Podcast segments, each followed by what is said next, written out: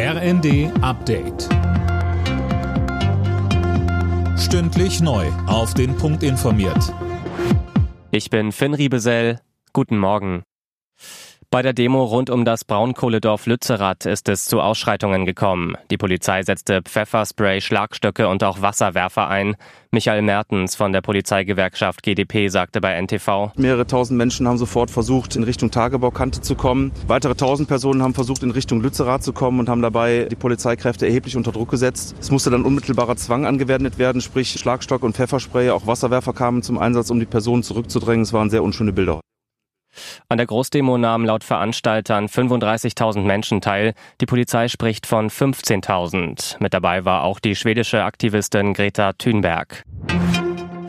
Der mögliche Rücktritt von Verteidigungsministerin Lambrecht sorgt für Spekulationen über ihre Nachfolge. Im Gespräch ist SPD-Politikerin Eva Högel, derzeit Wehrbeauftragte des Bundestags. Die Opposition nennt die Ablösung von Lambrecht überfällig. Der CDU-Außenexperte Henning Otte sagte bei NTV. Wichtig ist, ähm, dass ein Zugang zur Truppe gefunden wird, dass der oder die Ministerin Empathie entwickelt und auch Fachkenntnisse mitbricht, damit sofort die Arbeit aufgenommen werden kann. Es stehen wichtige Entscheidungen an um Waffenlieferungen für die Ukraine.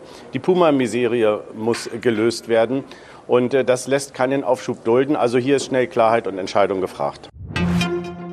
Das Rüstungsunternehmen Rheinmetall kann dieses Jahr keine Leopard 2 Kampfpanzer an die Ukraine liefern. Das sagt Rheinmetall-Chef Pappberger der Bild am Sonntag.